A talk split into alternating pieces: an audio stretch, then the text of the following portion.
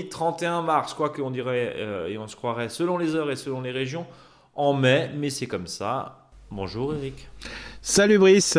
30 degrés dans le sud-ouest hier. Ouais, bah ouais, qu'est-ce que je te dis mon ami? Bah, euh, je sais pas. Déjà, j'apprends que je suis ton ami, donc ça c'est déjà une bonne Ouais, non, mais c'est, j'étais avec des agents là en collectivité, parce que je forme les, tous les agents techniques des collèges d'Alsace là en ce moment. Euh, bah, on était en t-shirt. Ouais, c'est pas ça le plus choquant. Non, c'est pas le fait que nous soyons en t-shirt, c'est qu'on supportait le fait qu'on était en t-shirt. Voilà, un 30 mars, c'est ça? C'est ça, impressionnant, ouais. Euh, alors, nous, on va se, on, va se focuser, on va pas dire, même si effectivement euh, la question de l'eau remonte tout doucement au plus haut sommet de l'État, avec euh, des petites idées quand même, hein, qui sont peut-être pas si bêtes que ça. On, aura peut-être l'occasion d'en discuter aussi. On, on, attend ce qu'ils annoncent et puis on verra. Bah, il y a une vraie accélération sur le recyclage de l'eau, très clairement, et il y a aussi une chasse, une chasse aux fuites, mmh. parce que c'est encore une fois, comme l'énergie, c'est pas forcément la peine de, culpabiliser systématiquement le simple citoyen consommateur que nous sommes, quand on sait qu'il y a une grosse partie euh, de l'eau qui, fuite aussi hein, euh, mm. avant d'arriver sur nos compteurs. Bon, maintenant, une fois que c'est dit, on va se concentrer sur une petite page météo-climat. Ouais. Hein, si tu veux bien, un climat plutôt météo.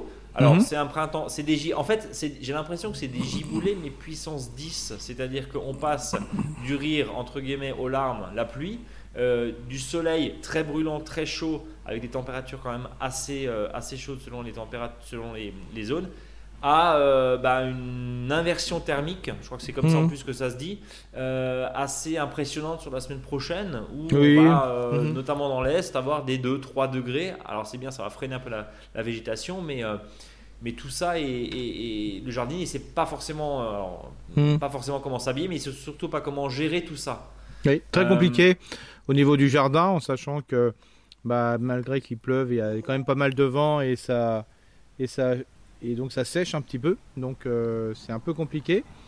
Donc, euh, mais je crois qu'il ne faut pas qu'on perde de l'esprit euh, notre tempo, hein, c'est-à-dire tranquillement, comme si on était en année normale, parce que là, de toute façon, il y a des soubresauts un peu partout. Donc voilà quoi. Mais par contre, ça montre bien que là, au niveau floraison, il ben, faut simplement espérer qu'il n'y ait pas un coup de froid parce que vraiment tout est en fleurs. Quoi. C'est impressionnant.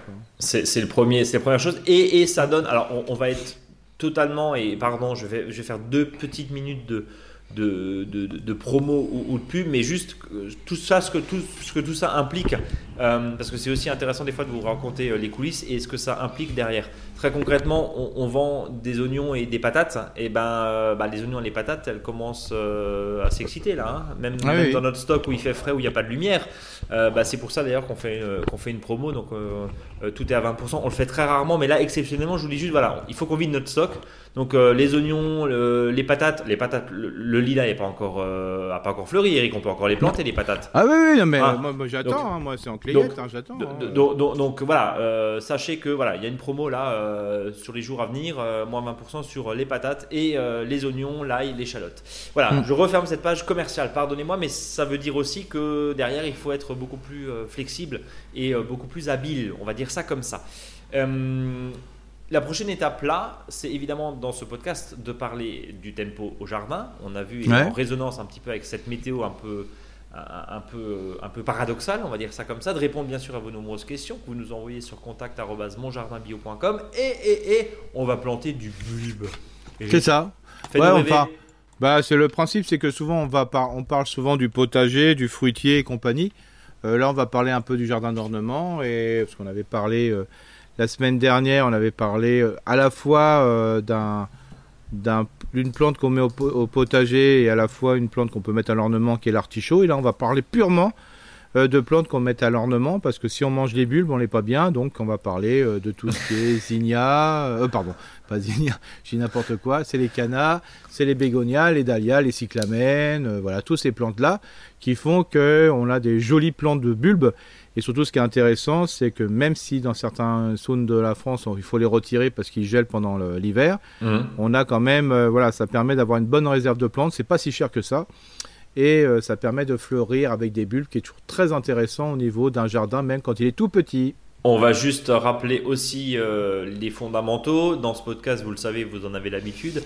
La moindre, euh, comment dire, la moindre parcelle où on peut mettre un peu de fleurs. La fleur, ça se mange pas, c'est pas comestible. Mais qu'est-ce que ça fait du bien de voir des, des abeilles venir butiner. Tout à fait. Là, c'est un peu la même idée. cest alors, vous savez, le, j'ai lu un article hier ou avant-hier, le réensauvagement de son jardin. C'est un peu ça mhm. l'idée.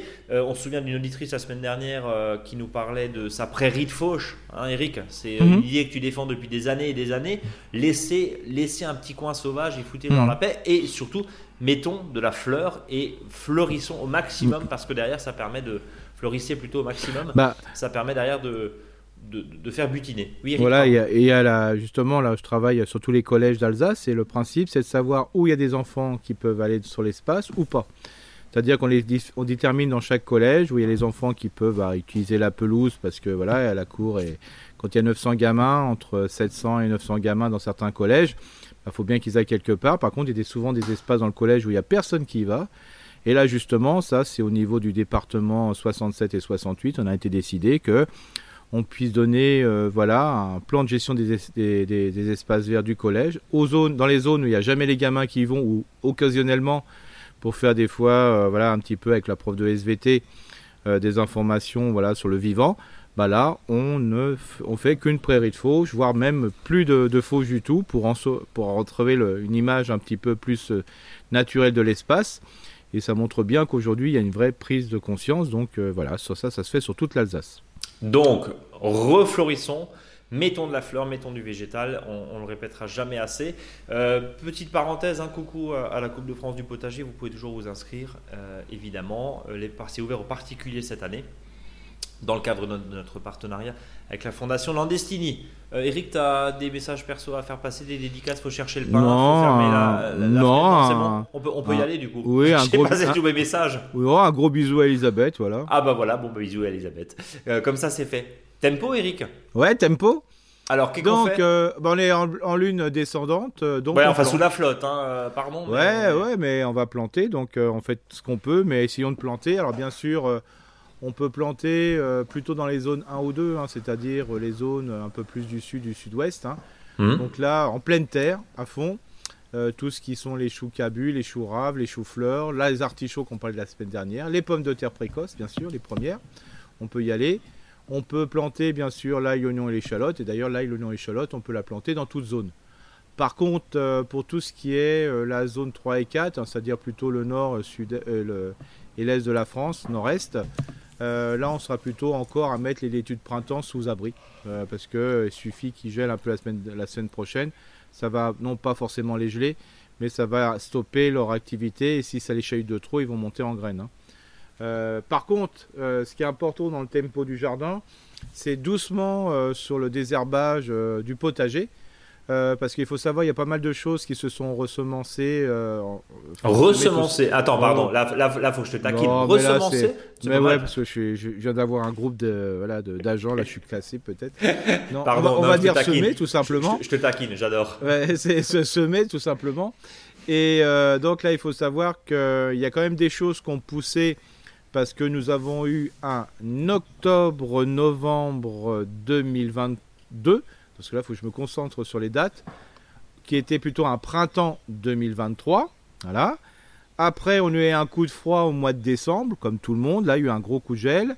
Après, le mois de décembre, début janvier, c'était un petit peu chaud. Donc, il y a des choses qui ont, euh, qui ont poussé, des choses qui ont un peu levé. Euh, après, il y a eu un petit coup de froid, ça ralentit. Donc, il y a pas mal de légumes primeurs, des salades qui, repoussent euh, suite au coup de froid qui a eu lieu au mois de décembre. Donc, ça repousse. Donc, il y a pas mal de légumes, de blettes, euh, de, légumes qui ont un petit peu passé l'hiver quand même, dans, même dans les zones nord. Et donc, ça, ça repousse comme un fou parce que là, comme la laitue se, trouve, se retrouve en plein printemps, mais plutôt un, fin de printemps. Bah là, ça pousse de partout et avant que ça monte en graines, vous pouvez manger par exemple de la salade qui repart, des salades d'hiver euh, qui repartent aussi, sont un petit peu plus amères, c'est sympa. Des blettes. Euh, voilà, donc euh, voilà. avant de penser à repiquer, allez doucement pour gratter le sol. Peut-être il y a des choses, de légumes qui poussent tout seuls. Donc laissez-les faire. Et puis comme ça, vous pouvez manger du primeur. Bon. Euh, on continue évidemment, c'est un peu le copier-coller de la semaine dernière, oui, là, podcast on dernier. On repique, on, là on pique. on, pique, on repique. voilà, on, tout, tout ce qui est bien sûr, là on va commencer à mettre les bulbes, hein, donc ça sera l'occasion d'en parler un peu plus tardement plus, oh là, plus tardivement. Disons, je, suis cassé. Le garçon, il est. J'adore. Faut que tu tiennes une heure. Hein, euh. Ouais, ouais, non, il n'y a pas de souci. Euh, ça va, ça va. On va, y arriver. Je, je, repose la question de la plantation en racines nues. Là. Ah, c'est fini, fini, fini, fini. Voilà, fini. Euh. Franchement, alors quand je dis fini, c'est que bon, on peut toujours le faire, mais franchement, attendez, parce que là. Là, là, faut vraiment tenir à l'eau. Hein. Je l'ai fait avant-hier, hein, je vous le dis, hein, franchement. On dit tout sur le podcast parce que voilà, j'avais une petite urgence chez quelqu'un, je les avais conservés bien au frais, racines nues, mais je peux vous assurer que je l'ai fait parce qu'on est un peu en moyenne montagne. Je l'ai fait aussi euh, parce que j'ai fait un énorme trou, euh, voilà, euh, même que ça soit un bastige, c'est-à-dire vraiment très peu de racines. Et là, le mot d'ordre, j'ai envoyé par SMS à mon, à, mon, ami, c'est de dire bon voilà, tu arroses tous les 3-4 jours avec, tu mets un, voilà, s'il pleut pas du tout, tu mets un demi-seau d'eau il y a une petite rivière qui passe à côté, voilà, et puis tu mets un peu de compost, voilà, faut le tenir à l'eau pour qu'il puisse, euh, comme c'est un sol qui est drainant en plus, euh, voilà, il faut le tenir, hein, voilà, mais c'est pas c'est pas sérieux des fois ça. Hein. Euh, si on a la racine nue en jauge, à peu près, tu veux, je veux en venir, hein, mais je, pense, que je pense que ça, non mais je, je pense que ça va, ça va concerner plein de personnes parce que on s'est peut-être fait un petit peu surprendre. Mais bien dans sûr. certains cas, on n'a pas forcément. Nous, on a des fois des clients qui disent attendez, j'attends mon paysagiste, j'attends la personne qui bah. est venue terrasser, etc. pour planter. Qu'est-ce que je fais, Eric? Bah, Mais, c'est souvent des, en, des fois c'est en conteneur et compagnie, donc ça pose pas de problème. Mais si c'est racines nues, ce qu'il y a, c'est qu'il y a la différence entre avoir euh, le jardin qui est juste à coller à la maison et le, le jardin qui se trouve à 10 km de la maison, quoi. Où là, on peut pas arroser facilement. Quand c'est à côté de la maison, il y a beaucoup moins de risques parce qu'on peut arroser tous les jours. Donc ça veut dire que si mes racines nues sont dans une jaune, je dis mais parce que c'est mon exemple, pardonnez-moi, mais c'est aussi l'exemple de certains clients qui nous appellent en disant écoutez, j'ai ce problème-là parce que je suis pas prêt.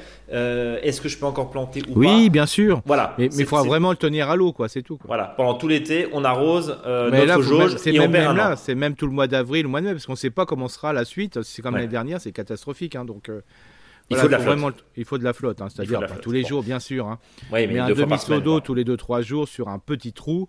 Euh, pour faire simple, si vous avez fait un trou de 30 sur 30 sur 30 pour planter quelque chose, bah, il faut que sur, dans, voilà, dans les 15 jours, vous avez rempli au moins ce trou euh, comme si vous, vous remplissiez complètement. Quoi. Bon. Eric. Ouais. Eh ben, euh, c'est parti. C'est parti. C'est parti. on va passer à vos nombreuses questions. Et on en a beaucoup. On va essayer d'être très je me concentre, je ferme les yeux. Très, non, surtout pas, même pas concentré, mais, mais surtout, euh, on va dire euh, très efficace. C'est ça. Comme ça. Ça va, ça va changer. Ça va changer. Alors, euh, Baptiste qui nous dit bonjour, merci pour votre podcast de grande qualité que j'ai découvert la semaine dernière. On a cette semaine du tartinage de crème, je te dis pas. Je cultive un potager en bio dans la région bordelaise depuis plus d'une dizaine d'années. J'ai quelques questions concernant la culture de la patate douce que je cultive pour la première fois cette année. Quelle mhm. distance dois-je respecter entre chaque plant, sachant que c'est une culture qui prend de la place mhm. Bah là, globalement, c'est toujours euh, au moins 50 cm, 50-70, comme les Tous les 50. Ok. Ensuite, euh, quel type d'arrosage me conseillez-vous? Oya, arrosage, arrosoir, pardon? Bah moi, je dirais plutôt arrosoir. Parce que là, il faudra tellement des Oya que ça me semble un peu foufou, quoi. D'accord. Je dirais euh, plutôt, Oya, plutôt arrosage avec traditionnel. Hein, Soit c'est un goutte à goutte, ou soit c'est l'arrosage avec un arrosoir. Et quel type de miam miam puis-je ajouter au plan pour espérer avoir de belles récoltes? Est-ce qu'on donne du miam miam euh, Bah là, il faut que ça soit un, il faut que ça soit un compost décomposé, comme dit. Ok. Et puis après, euh, bien sûr, euh, une fois que c'est repiqué, mais pas maintenant, hein, on est bien d'accord. Hein, mhm. C'est de préparer le sol, hein, donc c'est déjà de mettre un bon mélange de, de, terre et de compost, et surtout après, ben, c'est de, de, pailler avec les déchets du moment.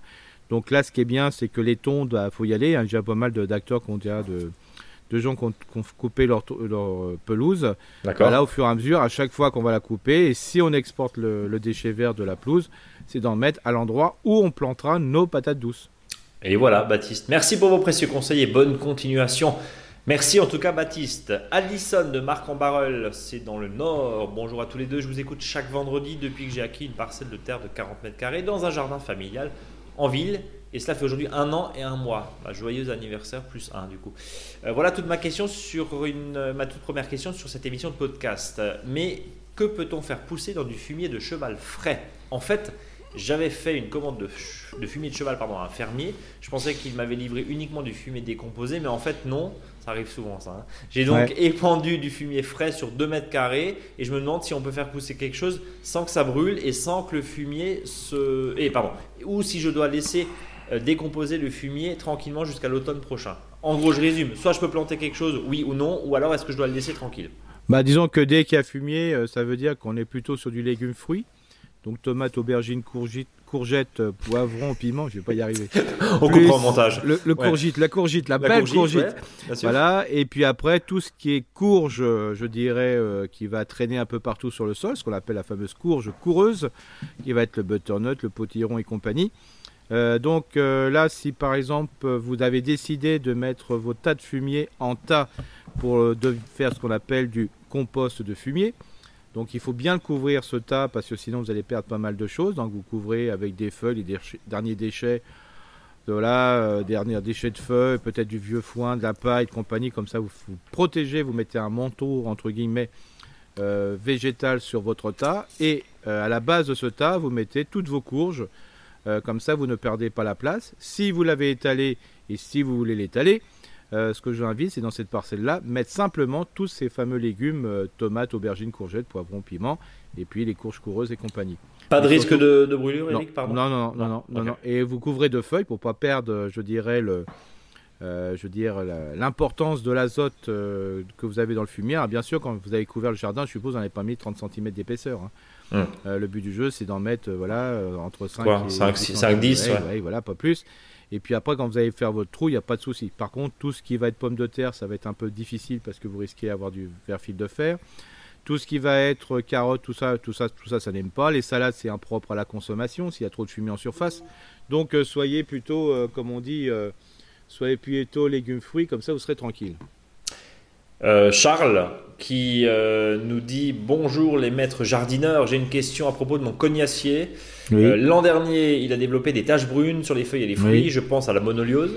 Oui, oui, voilà, c'est, enfin, c'est, c'est pas tout à fait ça, mais ça fait partie. Ça fait partie des maladies. Ça euh. fait partie de cette iose euh, qui a pas mal sur les sur ce type d'arbres, et notamment le cognacier.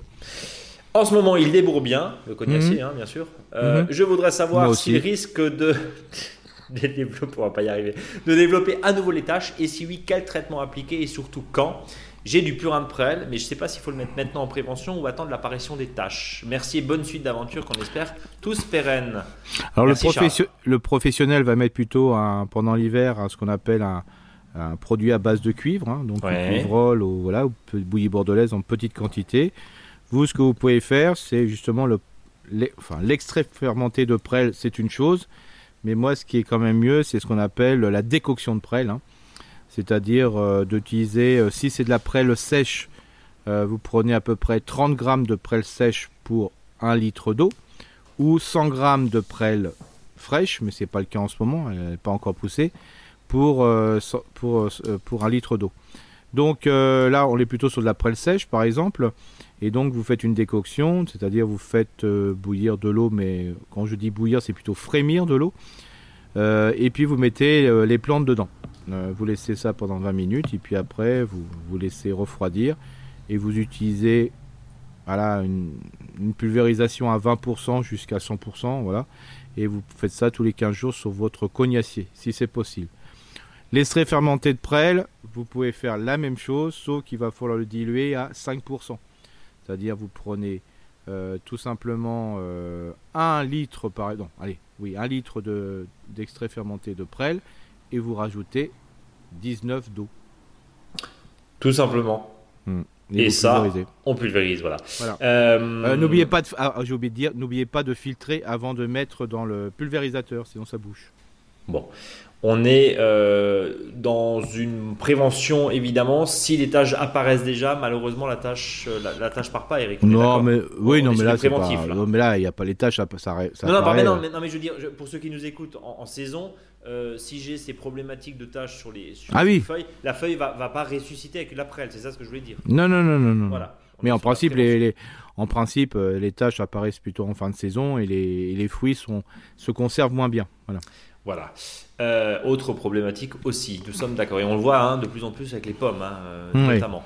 Sophie qui nous fait un long mail. Alors, euh, Sophie de Normandie, je me lance pour vous écrire et vous remercier pour ces années d'accompagnement de votre jardin, dans notre jardin, pardon, une passion qui a grandi en vous écoutant sur mes trajets depuis vos débuts, tout comme notre jardin qui a également grandi et s'est enrichi d'année en année grâce à vos précieux conseils.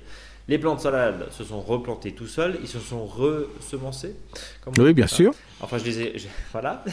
Pas une, alors, enfin, je les ai remis en ligne Écoute bien, hein, les plants de, salade se sont replantés tout seuls.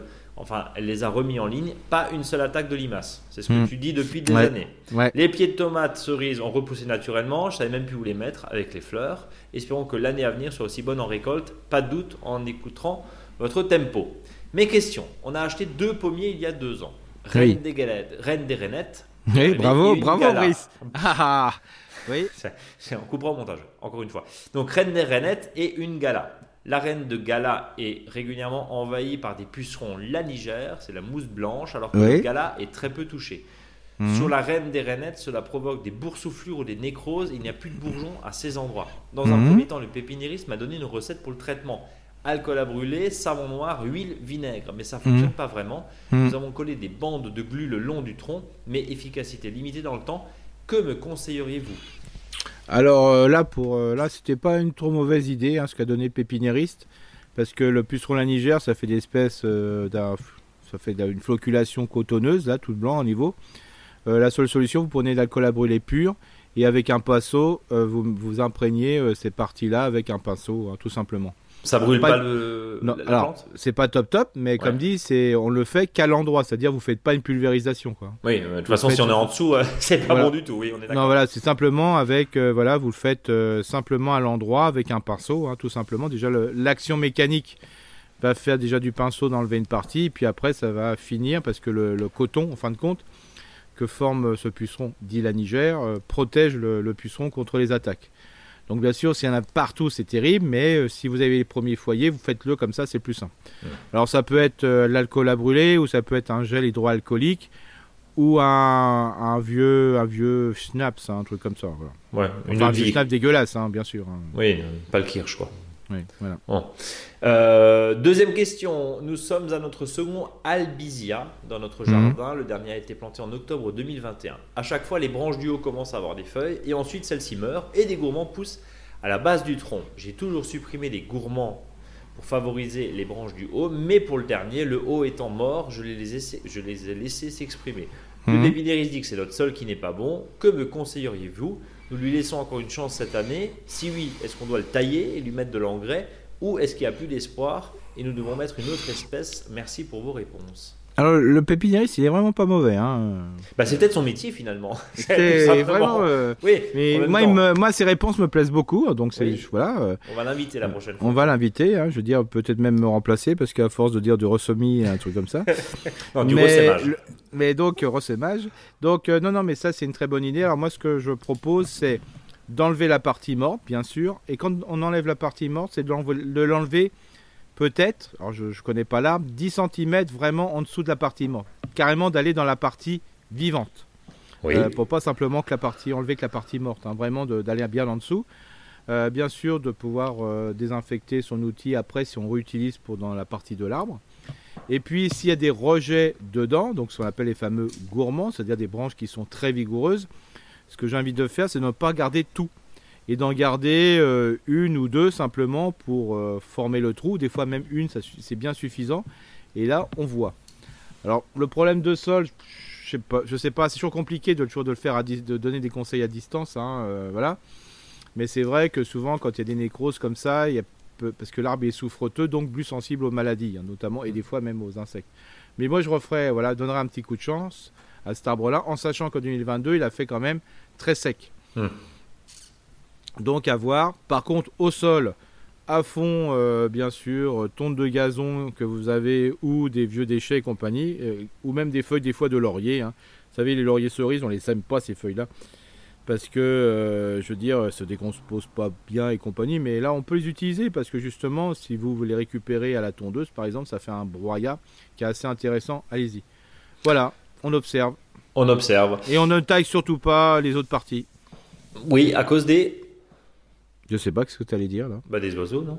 Ah oui, d'accord. Enfin, plus généralement, je l'ai dit. Oui, généralement, mais voilà, après, euh, non, je parlais plutôt, je me suis dit, tiens, peut-être pour, pour que la maladie aille. Euh, ah non non non, non, non, non, non, non, non, on taille pas. Ce podcast, c'est un roue total, alors bon, pour les Oui, oui, non, bien sûr. Non, non, le principe, c'est de laisser, surtout, oui, bien sûr, on n'a plus le droit de. Notamment en Alsace, on n'a plus le droit de, de, de tailler après le 15 mars.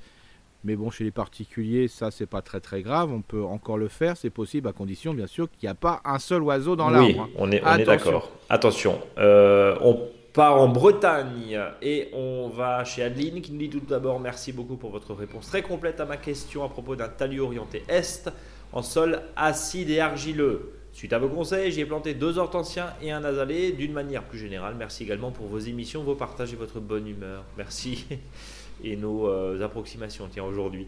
Euh, j'ai une nouvelle question, cette fois par rapport à ma serre tunnel. Attention. Je l'ai installé en printemps dernier, la sécheresse a suivi et j'ai vraiment galéré à garder un sol un minimum humide et vivant. J'arrose tout mhm. mon jardin à l'arrosoir, ce qui est très fatigant. Beaucoup de plants dans la serre n'ont rien ou très peu donné. Est-ce que c'est pas justement euh, le trop chaud hein? D'ailleurs, on, oui, va en parler. Mhm. au final, arrivé à l'automne, j'étais blasé de continuer à arroser ma serre pour pas grand chose, donc j'ai arrêté en laissant le paillage, c'était du foin, en place. En février mhm. dernier, j'ai voulu reprendre l'arrosage pour maintenir un sol vivant dans ma serre, mais j'ai constaté qu'il était devenu très sec comme de la poussière. J'ai le même problème. Adeline. La serre n'a pas de porte et je pensais donc que le sol serait un peu alimenté en eau malgré tout. En l'arrosant, j'ai vu qu'il absorbait très mal l'eau, comme s'il était devenu hydrophobe. L'eau semble rester en surface, je ruisselle, il est très difficile de l'humidifier. Mhm. Question comment ressusciter ce sol qui me paraît quasi mort? Dans le même cas. Hein. Est-il mm. envisageable d'y planter des plantes dès avril-mai Que puis-je lui apporter La matière organique que j'avais apportée, tonte, foin, fumier, ne s'est pas décomposée. J'ai tenté un semis de petits pots en espérant redynamiser le sol en l'arrosant quotidiennement. Euh, merci beaucoup par avance pour vos conseils et désolé pour ma longue explication et question. Bon week-end à vous. Signer Adeline. Alors, pas de souci sur la longueur. La réponse du pro, c'est tout de suite. Bah, disons, ce qui se passe, c'est qu'à mon avis, ça doit être un sol qui est plutôt limoneux, limoneux argileux, mais surtout limoneux. Donc, ça mm-hmm. fait ce qu'on appelle la dalle de béton pour faire simple, c'est-à-dire un sol qui est. Euh, pardon Croûte croûte Croûte croûte, ouais, j'ai compris, tu vas me dire prout prout, c'est pour ça, pour ça je, me suis, pas, je me suis dit mais pourquoi? Quelle idée Donc euh, il faut savoir que là, il n'y a pas d'autre solution, c'est le décompactage du sol. Donc euh, là, il faut s'armer un petit peu de patience et un petit peu de puissance. donc vous prenez votre fourche bêche, voilà, et vous décompactez le sol, voilà, en, donc si vous arrivez à enfoncer dans le sol, je l'espère quand même, parce que là c'est plus une dalle de béton, c'est carrément du mortier. Mais le principe c'est de faire ça, donc de faire un mouvement de haut en bas après avoir enfoncé la, fourche bêche, mais pas forcément d'une manière conséquente. Et puis après vous reculez de 5 cm et ainsi de suite. Bout d'un moment vous allez commencer à ce qu'on appelle à décrouter, voire à enlever ce socle complètement euh, voilà, euh, très, très dur, cimenté là.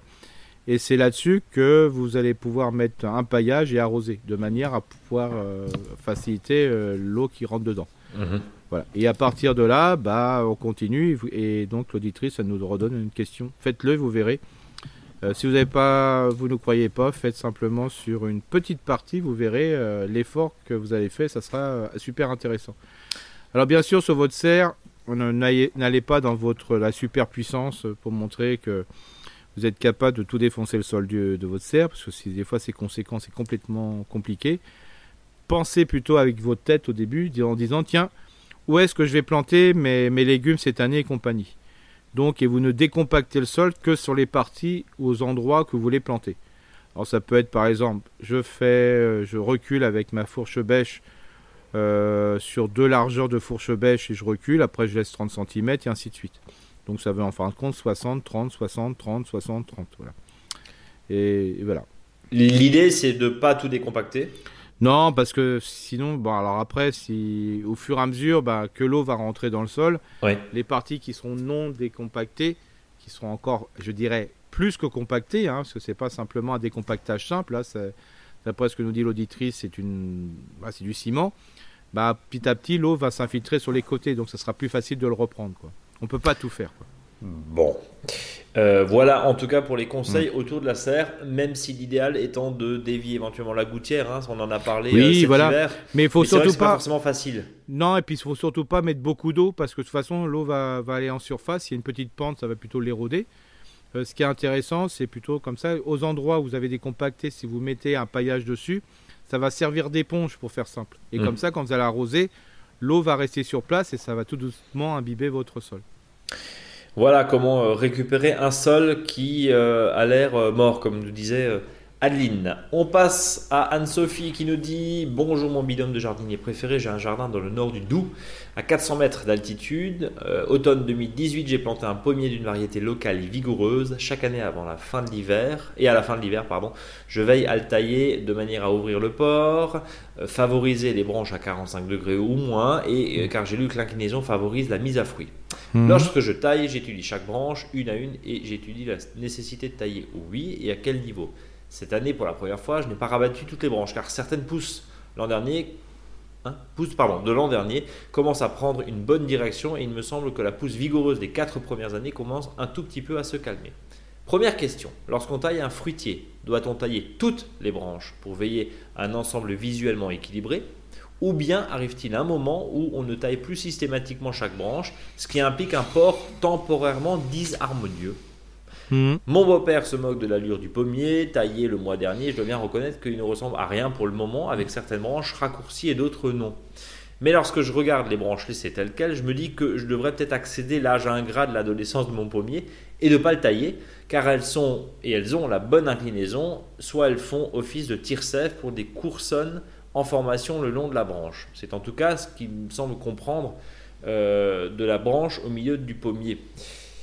Même chose, dois-je tailler les branches à gauche sur la photo? Alors, la photo, hein. elle me semble avoir la bonne inclinaison pour une mise en fruit, mais ne pas les raccourcir quand même. Donc, en gros, sans photo, est-ce qu'on mhm. doit tailler toutes les branches, même si c'est moche? C'est ce que nous euh, demande un peu Anne-Sophie. Oui, alors bien sûr, moi, moi, par principe, je ne coupe jamais les, pointes des branches parce que pour moi, soit on la laisse, soit on la coupe complètement. Donc, euh, pour justement qu'il y ait toujours une flexibilité, que le, le fait que le, port s'étale, hein, tout simplement, c'est-à-dire que les branches, le, pommier s'ouvre simplement sur le côté flexible de la branche. Plus on va couper les pointes, plus on va rigidifier euh, l'arbre et moins les branches vont retomber. Alors vous avez, il y a pour ça que souvent sur les pommiers, il y en a qui ont des ports un peu plus retombants, donc ça veut dire que bah là ça s'ouvre tout seul. Donc là il faut surtout pas rabattre les branches d'un tiers ou de moitié de manière à redémarrer sur un bourgeon extérieur. Euh, et simplement de le faire. Mais vous avez aussi des, pommiers qui sont ce qu'on appelle des ports érigés, où là c'est mieux euh, de tailler euh, sur un tiers en moins et de repartir sur un bourgeon sur l'extérieur et ainsi de suite. Mais au bout d'un moment, euh, la pointe de l'arbre, faut pas la toucher parce que sinon, à chaque fois que vous allez tailler dessus, ce qui va se passer, vous allez avoir plusieurs têtes. Alors bien sûr, si tous les ans, quand vous avez coupé la branche et quand il y a trois bourgeons qui sont partis, euh, bah, vous gardez le principal, vous conservez la pointe d'un arbre. Voilà. Mais sinon, une pointe d'un arbre, ça ne se taille pas, même si c'est sur les charpentières. C'est plus efficace. Par contre, vous avez des espèces comme des fois les pruniers qui sont beaucoup plus érigés, où là, des fois, il est conseillé quand même de, pouvoir euh, tailler sur les branches de manière que ça repart sur l'extérieur. Mais moi, franchement, euh, si l'arbre est bien ouvert, hein, donc ça fait un peu, ça fait pas vraiment un gobelet, mais ça fait plutôt une forme avec des, côtés, avec des angles. Euh, à 45 degrés, laissez comme ça. Hein. Surtout ne vous laissez pas envahir par des branches euh, type euh, gourmand qui risquent de reprendre le dessus par rapport à votre taille. Donc laissez, faire comme ça, comme ça votre arbre va commencer à faire ce qu'on appelle rentrer dans une certaine maturité. Parce que tant que le taille, on reste dans une certaine adolescente. Donc l'arbre il est un peu foufou. Deuxième question, j'entends beaucoup dire qu'une taille en verre des fruitiers est préférable à une taille d'hiver. Pourquoi? Pour avoir testé la taille en verre en juillet 2020, je l'ai rapidement regretté car il en s'en est suivi une repousse vigoureuse et verticale sans aucun fruit l'année dernière. Est-ce que certaines variétés de pommiers se prêtent mieux à la taille en verre que d'autres? Bah, Disons que la taille en verre n'est possible que si on fait une taille hivernale euh, la première fois. C'est-à-dire que si vous décidez de faire une taille en verre que vous n'avez jamais taillé l'arbre en 2023, il ne faut jamais commencer par une taille en verre. Il faut commencer la taille en verre, si vous l'avez jamais fait, en, en, juillet 2024 euh, parce que vous aurez taillé en 2023. Voilà. Ça, c'est un peu un premier point. tous les pommiers sont très facilement taillables en verre, hein, c'est-à-dire fin juin, début juillet. pourquoi la taille en verre c'est intéressant? La taille en verre permet de couper des branches qui ont, qui ont poussé depuis mai, pour faire simple, et qui n'ont pas une utilité très forte dans l'arbre, donc ça permet d'enlever les gourmands. Ça permet euh, d'enlever euh, d'autres branches qui sont mal situées, d'enlever les branches qui sont malades. Bon, ça, ça se voit des fois bien, mais surtout qui sont qui commencent à être malades, c'est-à-dire avec un feuillage dont les couleurs sont un peu différentes. Donc c'est vraiment très très bien. C'est très valable aussi pour les autres espèces, cerisiers et compagnie. Mais par contre, c'est vrai que des fois, c'est beaucoup plus simple de tailler l'hiver parce qu'il n'y a pas de feuilles.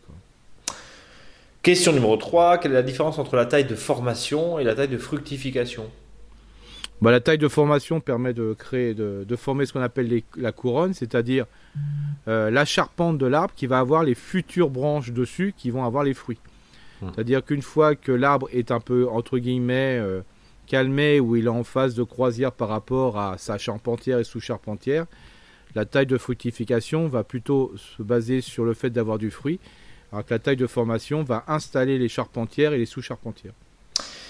Euh, euh, complément, petit complément de, question d'Anne-Sophie qui nous dit euh, au sujet de la grande branche en haut de l'arbre, ma crainte est que si je la coupe, les deux petites branches latérales en formation ne forment à nouveau deux branches au lieu de deux coursonnes productives.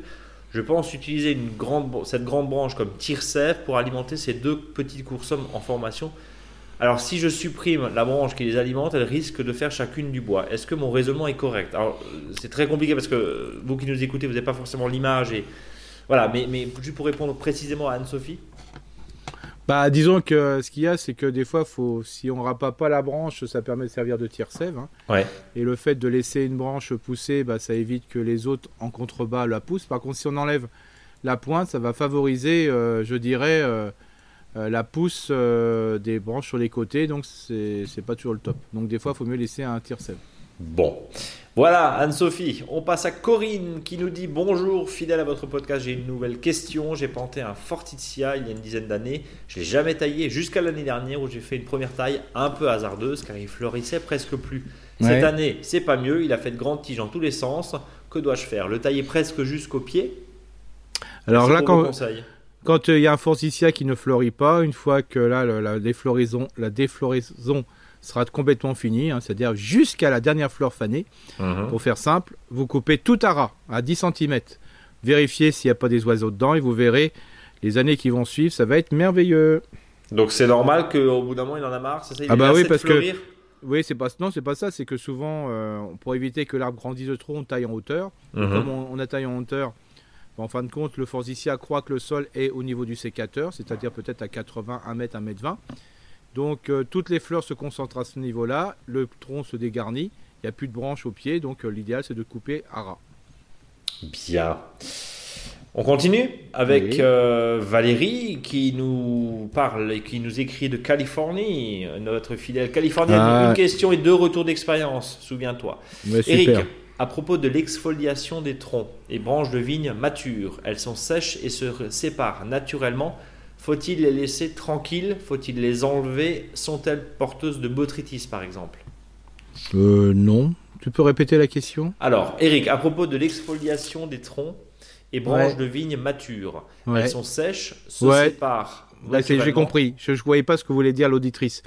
Euh, non, non, faut les, faut les, on peut donner un petit coup de brosse tout simplement. Euh, voilà, parce que les, automatiquement, euh, souvent l'écorce de, des pieds des cèpes, il y a, l'écorce s'enlève. Hein, voilà, tout simple, se desquame, on appelle ça que l'écorce se desquame.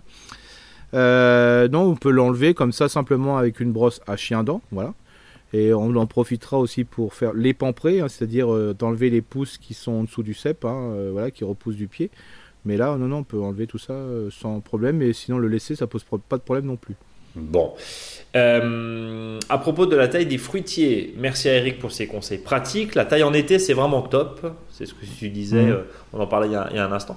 Euh, facile car on voit bien les branches de l'année, ça aère l'arbre, ça produit du BRF, du paillage, du compost. Bref, mm. la taille d'hiver devient plus simple et rapide et on laisse tranquille les oiseaux qui nichent au printemps. Et on en a pas mal ici, des nids et des oiseaux, même au beau milieu de la Silicon Valley, nids de colibris, d'oiseaux moqueurs. On a besoin de mésanges, de, rouge-gorge américains qui chantent à tue-tête la nuit tombée, canards colverts et oies grises, et occasionnellement des faucons pèlerins et des pivers sur les poteaux électriques. Parfois des vautours qui nettoient les carcasses sur la route, ils sont marrants, ils ont la tête tout rouge, c'est cool. Voilà, merci en tout cas pour cette euh, petite euh, carte postale euh, de Californie. Un grand merci à tous les deux et on s'aime fort. Signé Valérie. Toujours intéressant d'avoir un retour. Même. Euh, évidemment. Et l'expérience. ça, nous, fait plaisir que Valérie nous envoie un petit message comme ça. N'est-ce pas? Et en plus, on n'est pas obligé de prendre l'avion. Donc, donc on est, mm. est d'accord. Eric, on va passer à presque la dernière. Mm, ouais, presque, presque la dernière. Euh, avec Gilles qui nous dit bonjour à vous deux, fidèles auditeurs depuis le début du podcast. Je trouve que vous êtes de loin les meilleurs. Quand je te disais hein, qu'il y avait de la, mm. crème euh, à tartiner euh, cette fois-ci. à ce propos, je conseille tout de même aux autres auditeurs un podcast qui ne vous arrive pas à la cheville. Je, lis tout, hein, Gilles. Hein, Attention, Radio Légumes et compagnie, c'est québécois, bonjour à eux. le format n'est pas le même, mais c'est intéressant. Bah écoutez, nous. oui, non, mais nous, on est, on est preneurs et, nous, on adore ça, nous. Alors voici mon problème. Comme énormément de monde, une invasion de chiens dents, jardinier de profession, je suis souvent confronté à ce problème. Hmm. La méthode manuelle est la plus efficace, mais ayant 200 mètres carrés de jardin argileux, c'est hmm. très chronophage. Jeune papa de deux enfants, j'ai pas le temps, il faut les mettre à contribution. Euh, sans passer par la solarisation, je commence à mettre du carton que je pensais hmm. ensevelir de broyat qui est à la disposition, sauf que j'ai plus assez de carton. Je me demande quelle épaisseur de broyat mettre en inspirant et en m'inspirant plutôt du maraîchage sol vivant pour étouffer ces adventices Est-ce que 20 cm c'est suffisant? 30 40 cm Est-ce qu'il y a d'autres solutions? Et le chien dent fait-il vraiment de la concurrence aux légumes? Merci pour votre réponse et longue vie au podcast. Signé Gilles. Alors bien sûr, si on met des, choux de Bruxelles, euh, des choux romanesco dans le chien dent, ça pose pas trop de problèmes. Par contre, le reste, ça devient compliqué. Voilà. Mmh. Euh, mettre du broyat sur du chien dent, pas de souci le broyet va passer à le, chien dent va pousser à, pousser à travers. Donc la seule solution, c'est vraiment l'espèce de, de, surface, je dirais, euh, voilà, cartonnée, euh, qui va permettre de quand même de le bloquer, et le broyat qui sera dessus va permettre de renforcer euh, cet espace. Donc je vois pas autrement, si ce n'est un tissu ou du géotextile, mais alors géotextile vraiment, vraiment de la, du tissu quoi. Euh, sur le chien dent et puis après de mettre du broyat dessus. Euh, mais, là, pour l'enlever, c'est très compliqué. Mais bon, 200 mètres de carré, c'est beaucoup. Quoi. Bon. Voilà. ça serait par exemple des arbres fruitiers, ça serait euh, du petit fruit. Ben, le meilleur outil pour lutter contre ça, c'est la cisaille. Hein. donc cisaille au pied, autour. Voilà, on laisse au dépôt. Bon, voilà. Mais le légume, c'est une plante annuelle. Le chien dent, ça fait quand même une concurrence. Quoi. Bon. Euh, je suis désolé. Euh, oui, bah oui, des fois on n'a pas forcément réponse à tout et, en fonction des, situations, c'est des fois un petit peu plus compliqué. Euh, on enchaîne avec Eva qui nous dit bonjour à vous deux. J'ai connu votre podcast grâce à une de mes collègues de travail et j'adore l'écouter sur le sur la route du, boulot. Je crois être la plus attentive et plus attentive à propos du podcast qu'à la route. C'est pas bien. Restez non, attention, hein. vigilant. je suis face à un dilemme pour lequel j'aurais aimé avoir vos avis. Je suis dans le Jura, je fais un potager d'une trentaine de mètres carrés, je replante en principe mes achats de pieds de légumes bio, donc les courgettes, les tomates, les courges, les poivrons mhm. et quelques salades après les 5 glaces. Cependant, cette année, je pars en congé. Pardon, je pars en congé pour 15 jours à partir du 19 mai et mhm. personne ne pourra arroser. En partant du principe que la météo sera chaude comme en 2022, plusieurs choix. Ça déjà on ne sait pas. Hein. Je replante les plants euh, bah, début mai, en gros, en mhm. espérant que les seins de glace ne soient pas violents. 15 jours mhm. d'arrosage, puis 15 jours sans. J'attends mhm. le week-end du 13 euh, mai, en gros. Hein. Euh, je replante après les seins de glace, mais une semaine d'arrosage, puis 15 jours sans arrosage. Et je repique à mon retour au début juin en espérant que le mois ne soit pas trop chaud. Qu'est-ce que vous me conseilleriez? Merci pour votre retour. Bah, partez pas en vacances. Oui, voilà. voilà. Non, non, mais, non, mais après, alors, tout, tout est possible. C'est-à-dire que planter après le 1er juin, il n'y a pas de souci. Voilà. Après le 1er juin Ouais. Oui, bah voilà, si ouais, bien sûr, oui. Franchement, euh, voilà, euh, vous bassinez vos plantes, euh, vous mettez à l'endroit, vous mettez de l'eau dedans de manière que voilà, il soit un peu le pied soit mouillé. Vous êtes dans le Jura, donc vous pouvez planter facilement après. Il n'y a pas de, il y a vraiment aucun souci. Oui, t'es pas à Marseille non plus, quoi. Voilà, c'est ça, voilà. après, le fait de replanter, de revenir 15 jours après, bah, les plants ils peuvent tenir. Hein. Ça, il y a Enfin, franchement, là aussi, il n'y a pas trop de soucis. Puis l'histoire des seins de glace, ça je peux pas encore le dire, quoi. Parce que on n'a pas les températures. Mais c'est vrai que on pourrait là, sans problème, planter après les seins de glace. Et après, attendre 15 jours, ça pose vraiment. On arrose bien au pied et après, ça tient. Il n'y a pas de souci. On est quand même pas. On va pas espérer tomber dans une canicule au mois de mai. Hein. Enfin, mhm. pas. Ou sinon, vous plantez après le 1er juin. Il n'y a pas de souci. Franchement, là. Euh, le, choix de la le choix de la raison, c'est peut-être de bassiner quand même si on te suit, non? C'est un petit Ah, bah voilà, par exemple, si on a les plants dans les pots, bien sûr, il faudra les mettre dans l'eau. Hein. Enfin, enfin, le fond dans l'eau. Le fond dans l'eau, ouais. Parce que sinon, euh, là, c'est encore pire de les avoir en godet et de les faire attendre comme ça. Il faudrait mieux les planter hein, ce moment-là. Et, peut-être quand même essayer de tenter de trouver potentiellement un jardinier, euh, un voisin par exemple, qui voilà, peut juste vérifier s'il y a de l'eau dans la bassine. Oui, mais ouais, voilà. Parce que sinon, les planter, ça peut tenir 15 jours. Hein. C'est quand même le mois de mai. Quoi. Oui. En théorie, on a déjà eu des, des, ah chaleur aussi, c'est toujours pareil. Mais voilà, ça marche, les deux solutions peuvent marcher. Voilà, et, bah bon congé en tout cas, euh, Eva. Donc on espère que ce n'était pas une solution du, proposée par le conjoint et qu'il y avait peut-être un, une rupture.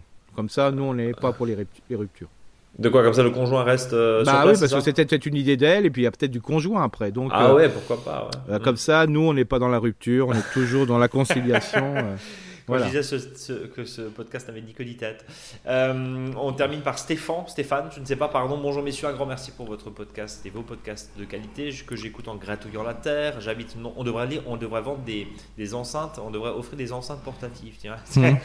Euh, j'habite non loin de l'estuaire de la Seine et mon terrain est situé sur l'ancien marais et la Seine, euh, sur d'anciens marais, pardon, et la Seine, il y a un certain moment coulé il y a fort longtemps. Le sol est donc sablo-limoneux, mhm. il convient vraiment bien pour le maraîchage. Ah ouais, c'est super là. Je cohabite avec la courtilière qui adore les mmh. sols frais et humides. Cet insecte hein, qui coupe les racines de mes jeunes plants fraîchement transplantés en terre.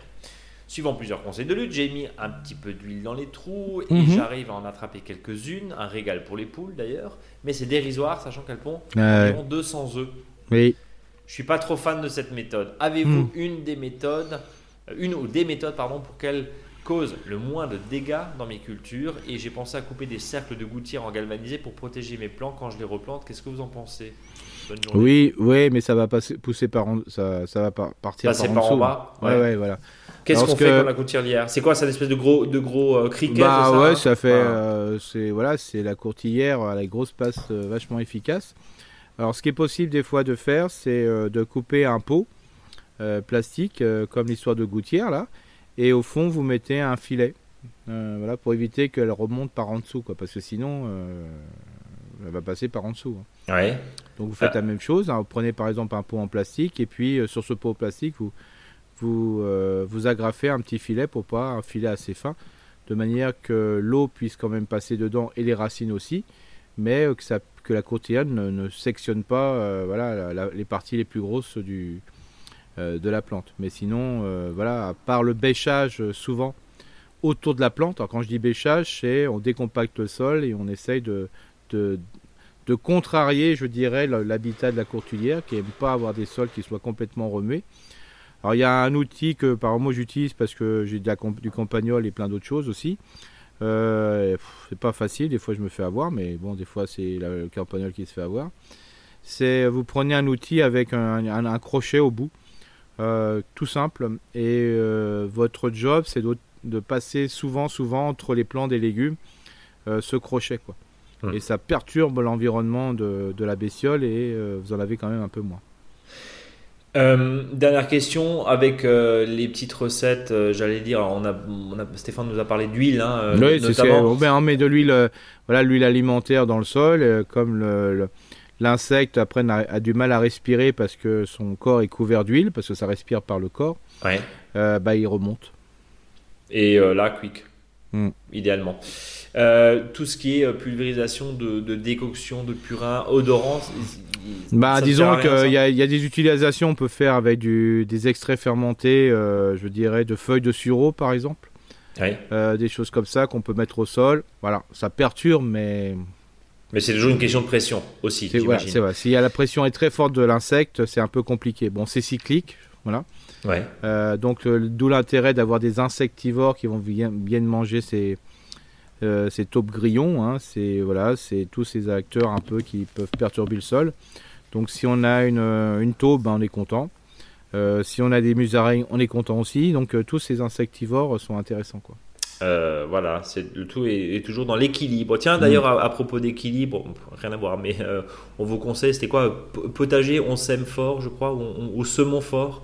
Euh, c'était sur France 5, je crois, lundi au mardi. Oui, ça m'a fait, ça m'a fait beaucoup rire ça. Hein, j'ai, vu, j'ai juste vu potager, j'ai dit on sème, oh là, qu'est-ce qui se passe Oui, oui, oui, je me suis dit, tiens, j'ai dit, il y a, il y a Brice qui, qui émet un truc sur la télé, j'étais pas non, mais non, non, non, non, non, non, non, non, non, non, non, et bon, j'ai pas eu le temps de regarder parce que bon, pour pas vous cacher, quand des fois il y a une émission sur le potager, euh, bah, je ne regarde pas toujours parce que bon voilà, c'est après j'en peux plus. Donc, euh, mais par contre, j'ai attendu les retours et on m'a fait beaucoup de retours positifs. Euh, potager si on se met, voilà, très bien. Si on se met, on se met, si on s'aimait, bon voilà, si on s'aimait, c'est une bonne, une, une, très très bonne Petit, euh, petite soirée, voilà. Euh, on, on regardait ça en, replay. Si le cœur vous en dit, euh, Eric, on fait les jingles à la main et à la bouche plutôt. on va passer évidemment au dossier de la semaine qui est la plantation des bulbes d'été. Alors, tu sais, tu sais, tu sais, Brice. Oui. T'as un beau bulbe, tu sais. Un beau bulbe, tu sais. Oui, merci, tu m'as dit. N'importe quoi. Euh, si vous êtes toujours là, et si on n'a pas perdu tous nos auditeurs, si vous êtes toujours là, on va passer et tenter de passer au dossier de la semaine. Alors, les bulbes, moi j'imaginais toujours que ces bulbes, on les plantait en hiver pour une plantation d'été. Et là, on découvre que le bulbe, le bulbe est aussi de, sortie d'été. Oui, c'est ça, parce que le bulbe de printemps se, se plante vers 20, euh, avant le 1er décembre, pour faire simple. Hein, ouais. Ou début décembre, et le bulbe d'été se met euh, quand les, lilas sont en fleurs. Et comme, les, pommes de terre. Comme les patates, c'est ce que j'allais dire. Donc ça c'est le principe de base et on a quand même euh, voilà tout. Alors c'est vraiment des plantes qui sont euh, vraiment florifères et surtout pas nourricières. Hein. On est bien d'accord là-dessus. Hein. Et on revient peut-être sur des plantes des années 70, euh, 80, mais ça a toujours son petit succès parce que ça pète au niveau de la couleur. Voilà. Et ça fait du bien. Donc on n'est pas du tout dans la plante naturelle, on n'est que dans de l'horticole, mais euh, les horticulteurs se cassent la tête à faire des trucs sympas, euh, autant les utiliser. Alors là, on a un choix complètement dingue de types de couleurs avec des feuillages différents. Alors si on va chez les dahlias, alors je vous raconte pas, là ça explose de tous sens entre les simples, les doubles, enfin les hauts, les bas, les nains, enfin tout ce que vous voulez. Euh, dans tout le reste, on a des fleurs qui sont complètement merveilleuses, alors des fois qui durent pas très longtemps en niveau de survie parce que c'est tellement un peu fabriqué euh, voilà, et ça correspond pas forcément à, je dirais, à notre environnement. Mais c'est pas très grave, des fois euh, ça coûte moins cher qu'un bouquet hein, euh, qui est de plantes qui viennent du Sénégal. Donc c'est des fois plus intéressant qu'un bouquet. C'est pour ça que quand on va planter des bulbes, hein, que ce soit les glaïeuls, les dahlias, les lys et compagnie, il faut dans les mettre dans un sol qui soit vraiment comme l'histoire de l'ail, l'oignon, l'échalote hein, qu'on va faire sur un sol qui est vraiment perméable. C'est-à-dire il ne faut pas qu'il y ait de l'excès d'eau. Dans des sols argileux, il faut plutôt les mettre en hauteur. Parce que sinon, euh, vous risquez avec l'excès d'eau que, qui risque de pourrir. Hein. Mhm. Euh, donc euh, c'est pour ça, on les mettra plutôt en plein soleil pour que le sol ça sèche un peu, mais sans pourtant devenir trop sec parce que le bulbe a quand même besoin de flotte. Hein. Et puis au niveau plantation, c'est comme l'ail, l'oignon, l'échalote, hein, c'est quand même très pratique, hein, c'est le même produit, mais par contre, ne vous trompez pas pour les manger. Euh, donc il faut ameublir le sol, vous ajoutez du terreau bien décomposé, donc on prendra plutôt du terreau de plantation. Euh, pourquoi? Parce que l'objectif c'est, comme euh, il faut que ça fleurisse rapidement, il faut que le sol soit moelleux, entre guillemets, pour que les racines du bulbe se fassent très très rapidement et puissent coloniser l'ensemble du sol. Donc, euh, alors, des fois on dit mais qu'est-ce qu'il faut faire? Alors n'oubliez pas, aujourd'hui quand on vous vend des bulbes, tout est marqué sur le sachet, sur le paquet, sur la boîte. Regardez, ce qui est marqué, c'est pas des conneries. Hein. Vraiment pour savoir les distances de plantation, la distance de profondeur, mais pour faire simple, quand vous prenez le diamètre du bulbe, alors des fois ça peut être un bulbe qui est assez gros, euh, il faut planter à peu près à trois fois le diamètre du bulbe pour savoir à peu près la profondeur. Voilà. Parce que si vous mettez un bulbe gros qui est vraiment euh, euh, trop au, niveau du sol, bah, les plantes se tiennent pas bien. Voilà, et le bulbe dessèche plus facilement. Donc pour faire simple, vous plantez à moins de 10 cm les bégonias, les cananins et compagnie cyclamènes. Plus de entre 10 et 20 cm, vous êtes plutôt sur tout ce qui est allium, les dahlias, mais plutôt les vrais dahlias, hein, les cannes, les et puis tout ce qui est fraisia et glaïeul. Et puis plus de 30 cm, hein, donc ça c'est quand même profond. Là, c'est tout ce qui est agapante, tout ce qui est lisse, tout ce qui est nérine, voilà, Tigrida et compagnie. Alors, évidemment, euh, on en parle et on est très concret dans ce podcast. On rattache chaque culture, notamment quand elle est euh, non, euh, j'allais dire, alimentaire, hein, bien sûr, parce que là, on est dans l'ornement. L'ornement qui a aussi, c'est beau pour les yeux, mais c'est aussi bon pour les abeilles, bien sûr, et, autres insectes, parce que ça grouille, et tant mieux.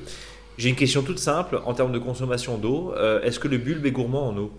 Est-ce qu'il faut arroser souvent le bulbe? Alors, la plante de bulbe. Calme-toi, Eric. Je, parle, souvent du bulbe aqueux. Si, en, un... Oh non, pas droit. Non mais, non mais c'est le bulbe c'est le bulbe aqueux, c'est en un seul mot. Donc euh, le bulbe aqueux, c'est souvent la, partie qu'il y a sous le goutte à goutte. Donc ça forme vraiment un bulbe, mais c'est que humide. Alors que là, le bulbe, il faut pas oublier qu'il faut que ça soit dans une terre qui soit bien ressuyée, mais qui soit humide. C'est-à-dire, faut pas qu'il y ait euh, beaucoup d'humidité qui stagne. Mais euh, on, on peut dire que plus le sol a un sol compact, euh, plus le sol, euh, je veux dire, quand je dis compact, c'est par exemple un sol limoneux. Oui. Plus le sol est aussi un peu limoneux sableux, bah, si l'eau ne reste pas dans le, dans le sol, ça pose aussi un problème. Donc c'est pour ça qu'il faut ajouter beaucoup de compost que pour quand on arrose ou quand ça reste. Le, ça reste. Ouais, en gros, faut, faut une éponge. Mais faut, voilà. ça reste, mais ça, ça pourrit pas, c'est ça? C'est ça, exactement. Ça, c'est important. Alors, il y a le petit inconvénient aussi, c'est que parmi ces bulbes, il y a quand même des fleurs qui sont immenses. Hein. Quand on voit par exemple certains glaïeuls ou certains dahlias qui font des pousses complètement dingues, quoi, surtout quand ils se plaisent bien. Donc, il va falloir peut-être penser à les tutorer. Voilà. Ah oui, parce qu'attention au vent. Oui, c'est ça, ça casse. Euh, donc c'est ça, ça, peut casser. Après, on peut s'amuser aussi avec des treillis et puis des belles, euh, Exactement. des belles décorations. Et puis après, euh, comment les plantes, il y en a qui vont les mettre en ligne. Moi, je préfère les mettre en massif parce que ça fait un ensemble. D'accord. Donc ça, c'est quand même intéressant. Et puis surtout, enfin.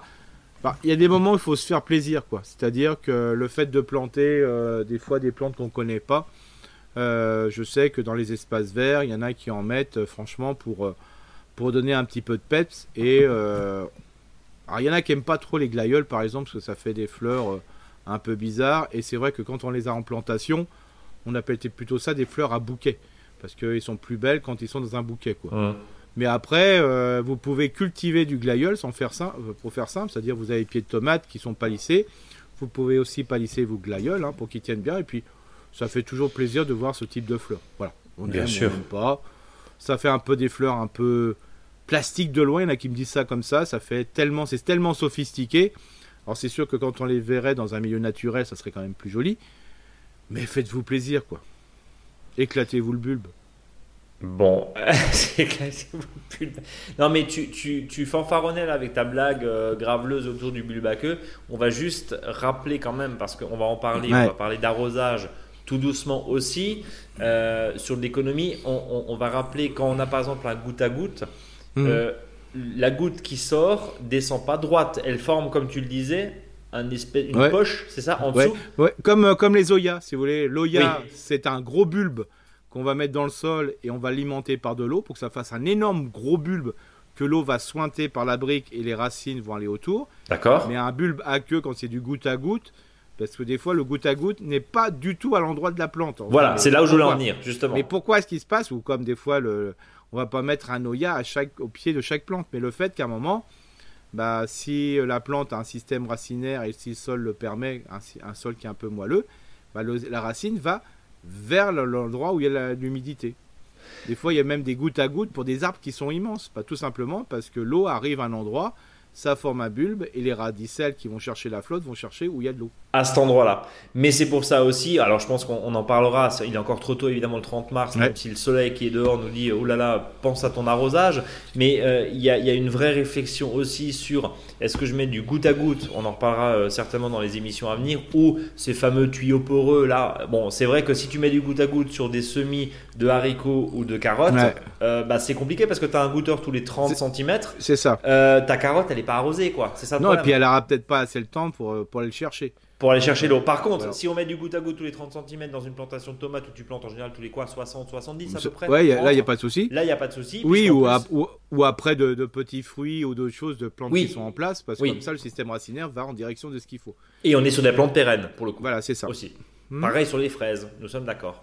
Hmm. Euh, et inversement, c'est pas la peine de mettre du micro-poreux dans des, dans des tomates parce que tu arroses euh, à l'endroit et il n'y en a pas forcément besoin. Ouais. Bon, voilà. T'as vu comment on, fait une transition d'une blague très graveleuse oh, à un vrai dossier technique? pas du... C'est pas notre genre, ça. C'est pas notre genre, je le Non, je t'ai plus. Eric, ouais. faux dicton, merci, au revoir, une tisane et au lit. Ouais, ça peut ça. Bah, mais mais comme dit, là, par contre, le dicton, il est pas du tout graveleux. Ah non, non, on t'en prie. Hein. Mais bien sûr, j'ai parlé euh, voilà, de, de plantes à bulbes, et notamment des fameux canas. Alors, c'est un petit peu religieux. Bon, voilà, mais pas méchant. Même si le jardinier est à la noce en plantant des canas, il change l'eau en vin. Oh Alors attention, pour ceux qui n'ont pas la, connaissance religieuse, parce que moi, je ressemble, j'ai pas la connaissance, mais je ressemble quand même à un religieux. C'est-à-dire un petit moine. Un petit moine, chaussé.